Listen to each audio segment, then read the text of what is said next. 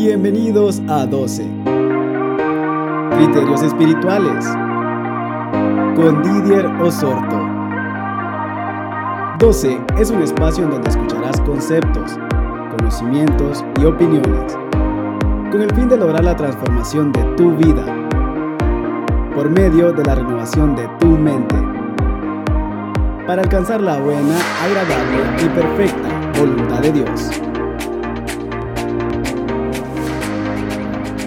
Hola y bienvenidos a 12, un espacio en el cual comparto criterios espirituales que han provocado en mi vida el deseo de ser transformado por medio de la renovación de la mente para comprobar la buena, agradable y perfecta voluntad de Dios.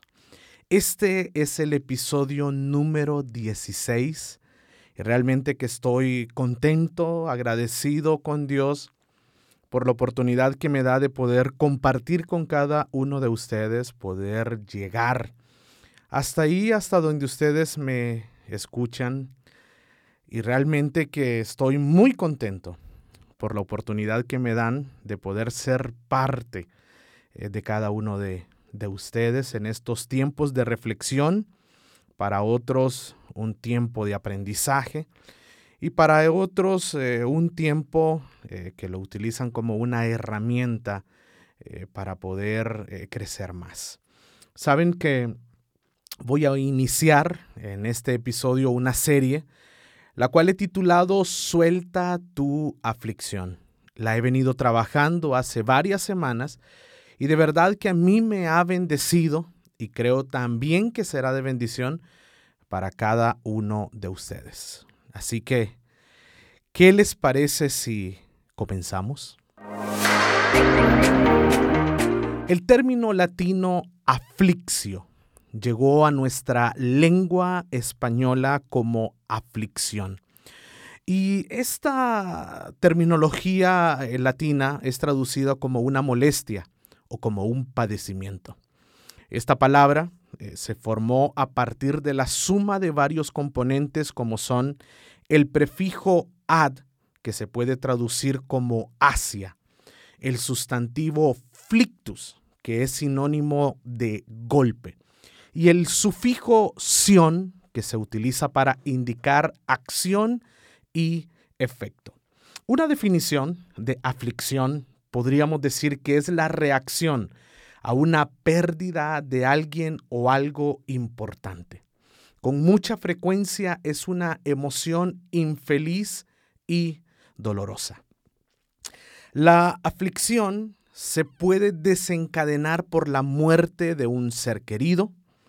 Las personas eh, también pueden experimentar aflicción si tienen una enfermedad incurable o una enfermedad crónica que afecta su calidad de vida. Asimismo, eh, la aflicción puede llegar cuando existe la terminación de una relación significativa. Eh, también puede eh, ocasionar un proceso de aflicción, algún tipo de eventualidades que se presentan sin previo aviso. Todas las personas experimentan y le hacen frente a la aflicción de diferentes maneras. Sin embargo, es el deseo de Dios provocar una salida para que este estado emocional, que más parece un ciclo sin salida, llegue a su final. De verdad, es eh, mi deseo, es el anhelo de mi corazón entregarte a partir de este y los siguientes audios que conformarán esta miniserie Suelta tu aflicción, eh, poder provocar en tu vida el deseo de salir de lo que ahora estás viviendo, pero también entregar herramientas bíblicas para que puedas ser consciente de que lo que ahora vives tiene una fecha de vencimiento. Es mi oración para que salgas, para que sueltes tu aflicción. Voy a utilizar una historia eh, sacada de la Biblia, eh, de una mujer llamada Rispa. Y esta es una conmovedora historia de una madre desconsolada, la acción que hace que ella eh, y sus dos hijos que fueron ejecutados, Armoni y Mefiboset es la razón para que sean mencionados con nombres en la Biblia. Esto nos sugiere entonces que lo realizado por esta mujer es de suma importancia. Eh, tres años de hambruna en Israel hacen que, que grandes estragos eh, se vivan en medio de este pueblo y el rey David, eh, preocupado, consulta al Señor y obtiene la respuesta. La culpa es de Saúl y la razón es el derramamiento de sangre y el quebrantamiento de los pactos con los Gabaonitas. Eh, según el relato del libro de Josué en el capítulo 9, nos dice que los Gabaonitas podían vivir entre los israelitas sin llegar a ser parte de ellos. Pero Saúl, en medio de su reinado y en su celo por los hijos de Israel y Judá, mató a los Gabaonitas y este acto hace que los cielos se cierren sobre la nación de Israel. David, siendo rey de Israel, entonces abre un diálogo con los descendientes de los Gabaonitas y les pregunta, ¿qué puedo hacer por ustedes? ¿O qué satisfacción les daré para que bendigan la heredad de Jehová? Y ellos entonces eh, responden que no era una cuestión de finanzas, no era algo de dinero, sino que expresan y dicen de aquel hombre que nos destruyó y que maquinó contra nosotros para exterminarnos sin dejar nada de nosotros en todo el territorio de Israel, entréguennos siete varones de sus hijos, para que éstos sean condenados a muerte ante el Señor. David entrega cinco hijos de Mical y dos hijos de Rispa. Estos siete varones descendientes directos de Saúl. La verdad es una historia terrible, una historia desgarradora. Y quiero leer específicamente eh, segunda de Samuel, en el versículo 21 dice, los hombres de Gabaón los ejecutaron en el monte delante del Señor. Los siete murieron junto al comienzo de la cosecha de cebada. Quiero que apunten esto, por favor. Murieron al comienzo de la cosecha de cebada. Y siguen los siguientes versículos diciendo, después Rispa, la hija de Aja y madre de dos de los siete hombres, extendió una tela áspera, un manto de silicio, sobre una roca o peñasco y permaneció allí toda la temporada de la cosecha. Ella evitó que las aves carroñeras despedazaran los cuerpos durante el día e impidió que los animales salvajes se los comieran durante la noche. Por favor, para mí es importante que me comprendan, que ustedes entiendan que no deseo ser insensible y hablar que no debemos sentir dolor con la pérdida de un familiar, con la pérdida de alguien amado, alguien querido, eh, con la pérdida de una relación o esto que específicamente provocó eh, el dolor y la tristeza que ahora vives. De hecho, Estoy consciente que hay eventos que ameritan un duelo. Es normal que suframos. Es normal que lloremos por cosas que a veces nos sucedan, por situaciones adversas en nuestras vidas. Eh, de hecho, pienso que el dolor de perder un hijo es algo muy feo. Eh, y, la forma en que estos hombres fueron ejecutados ha de ser mucho peor. Así que les repito, no deseo ser irrespetuoso con este tema. De hecho, la historia de Rispa es heroica que hasta es contada al rey y surgen acontecimientos importantes a causa de sus acciones. Sin embargo, y este es el quiebre de este episodio. El libro de Isaías, en el capítulo 60, en el versículo 20, eh, nos dice, no se pondrá jamás tu sol, ni menguará tu luna, porque Jehová te será por luz perpetua, y los días de tu luto serán acabados. La Biblia no dice que no hay días de luto, días de aflicción o días de tristeza, sino que estos días serán acabados. En algún momento debe determinar el tiempo de luto por situaciones difíciles. ¿Por qué entonces uso a Rispa? Porque la vida de ella nos muestra que cuando prolongamos nuestro tiempo de aflicción, el tiempo de dolor, el tiempo de luto, podemos perder la manifestación de la gloria venidera de Dios sobre nuestras vidas. Quiero que medites en esto. Ella tomó una tela áspera, dice la Biblia, un manto de silicio. Y esto entonces era la representación de un manto de luto y lo puso por encima de ella y por encima del peñasco o roca, tapando también no solo su cuerpo, sino el cuerpo eh, de sus hijos. Eh, dice la Biblia que ella lo hizo, y para mí esto es importante, desde el inicio de la cosecha de cebada, y se prolongó el luto hasta que llovió sobre ellos. Es decir, ella estuvo en ese lugar con el manto de silicio sobre su cabeza y sobre el cuerpo de sus hijos por un tiempo de más o menos seis meses. Ella tuvo luto.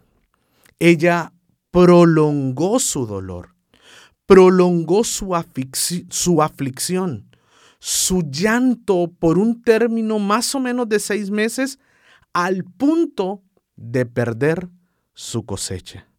Y quiero que por favor me entiendas que estoy hablando a partir de este momento, cada vez que diga cosecha, es un sentido figurado de cosas que Dios tiene para nosotros. Rispa, literalmente, ella se perdió la ofrenda de la gavilla, la fiesta de los panes sin levadura, ella se perdió la fiesta de la Pascua y la fiesta de Pentecostés. He orado mucho en estos últimos días por esto, porque sé que hay gente que ha prolongado su aflicción. Hay gente que ha prolongado sus días de luto, provocando de esta manera ligaduras con la muerte, pensamientos de muerte prematura, y esto ha abierto puertas para que ataques emocionales y mentales aparezcan en horas de la noche. Si tú que me estás escuchando prolongaste tu aflicción más allá de la cosecha, entonces, en términos muy simples, tu dolor tu luto, tu aflicción prolongada no te ha dejado ver lo nuevo y lo fresco de Dios. Dios quiere extender su mano sobre ti y traer consuelo. Él quiere manifestarse como refugio, como bálsamo, como paz que sobrepasa todo entendimiento. Él quiere ser gozo. Él quiere ser tu escondedero, tu refugio en medio de la tribulación, pero tu manto de silicio, tu aflicción prolongada no le permite revelarse como ese Padre amoroso que Él es. Óyeme bien, ante una eventualidad, una pérdida inesperada, es normal el dolor, es normal las lágrimas, los días de tristeza y desconsuelo. Lo que no es normal es vivir toda una vida con ese dolor. Entonces, puede ser que ahí en ese lugar en donde estás te surja la pregunta, ¿cuánto es el tiempo correcto para guardar luto o dolor por alguna pérdida significativa? No lo sé. No hay una medición de tiempo específico, pero hay una medida que sí nos puede dar luz. Si el dolor, si tu aflicción, si tu luto está provocando que pierdas tu cosecha, entonces es tiempo de avanzar para encontrar tu sanidad. Si la pérdida que provoca el dolor que ahora tienes, te lleva a querer seguir bajo el calor del manto de silicio, de ese manto de luto. Y hasta estás espantando las aves del cielo, las aves de rapiña y las fieras salvajes. Aún ni siquiera a Dios has dejado que se acerque para sanar esa herida, entonces esta es una señal inequívoca que estás extendiendo tu aflicción. Hay muchos que en este momento están caminando con ese manto de luto sobre sus cabezas, vestidos con ropas de luto, y todavía se preguntan, ¿por qué Dios no me muestra su gran cosecha? Amado amigo, amiga que me escuchas, mis palabras son simples. Si has perdido espiritualmente la cosecha en este tiempo, sencillamente has extendido tu aflicción. Pero he venido a anunciarte el año agradable del Señor. Él quiere tocar tu corazón. Él quiere tocar tus sentimientos. Él quiere poner en este día un alto a tu aflicción. Él quiere extender su mano para decirte, yo estoy aquí, permíteme sanar tu dolor.